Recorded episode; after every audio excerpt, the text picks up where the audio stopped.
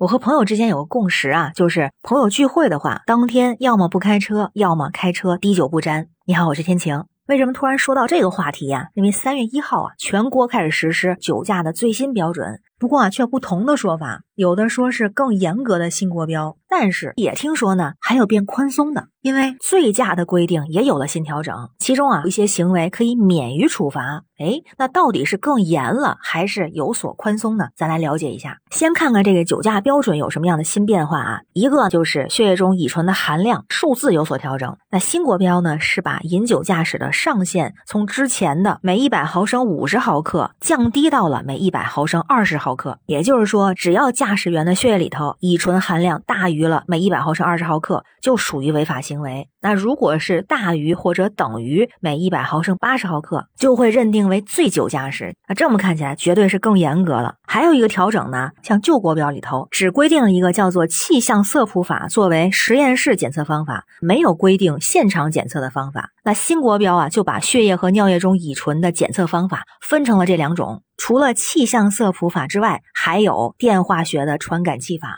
也就是更准确了。那同时呢，也更科学了。那这个更科学之处啊，就在于还调整了一个系数。这个系数呢，就是把血液中的乙醇含量和呼吸中的乙醇含量之间的换算的系数，从之前的两千一百调整为了两千三。那这样计算的精准度会更高。那于是有人就问了，那是喝多少酒会达到这个酒驾的新标准？它毕竟更严格了嘛。有这么一个参考啊，就是从人体血液中的酒精浓度的变化来看。普通情况，喝一杯啤酒，按一杯两百毫升这样来算，就会达到酒精浓度每一百毫升二十毫克的这个酒驾标准。那如果是达到醉驾标准的话呢？比方说，如果喝了二两低度白酒，或者是两瓶啤酒，就会达到那个醉驾标准了。那说完了酒驾，再看醉驾的一些条款，是不是真的变宽松了呢？咱先看这醉驾啊是在去年二零二三年年底的时候出台了一个意见，就是关于办理醉酒危险驾驶刑事案件的意见。这里边就明确了，醉驾情节轻微的可以不起诉或者定罪免刑。咱先看看有哪些出现了所谓网开一面的情况，比方像血液酒精含量不满每一百毫升一百五十毫克，如果是出于急救伤病人员等紧急情况驾驶机动车，并且不构成紧急避险的。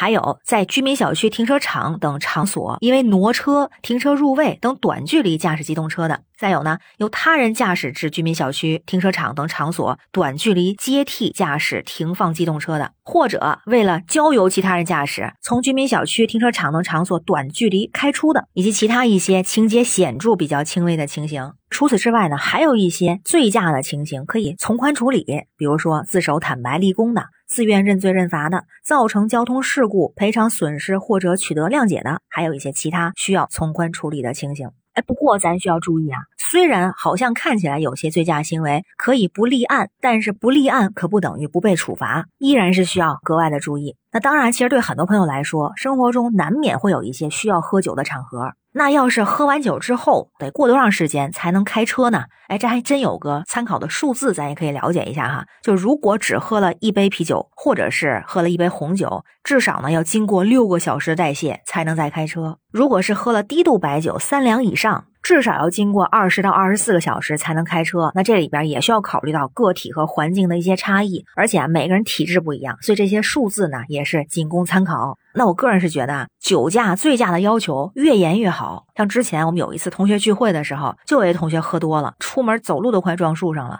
还想要迷迷糊糊的去开车呢，被大伙儿一通的数落。最后呢是帮他找了个代驾，而且还有同学送他一块儿回家，也算是避免了一次危险的发生。所以啊，就觉着不管这规则怎么变，喝酒不开车，开车不喝酒，不抱侥幸心。啊，同时也觉得啊，像朋友之间的情谊，并不是像酒那样的浓烈，而是淡如水，又细水长流。在需要的时候，不缺少那句问候；犯错的时候，不缺少那句劝告；在可能犯错的时候，也不缺少那句提醒。友谊可以长存，朋友也可以一起的成长。当然，这只代表我个人的想法哈。那关于酒驾新规，关于新闻中的事儿，不知道您是怎么看哈？欢迎在评论区留言，咱们一块儿聊。我是天晴，这里是雨过天晴，欢迎关注主播天晴。感谢您的订阅、点赞、留言和分享，感谢月票支持。咱们也公布一下二月份的月票支持情况，前五名的是残风幽尘、手局体验、月亮船员，听友幺三八二五九八六 R C K 和从小没正文。谢谢大家一直的关注和支持，愿所有的听友生活如意，每天好心情。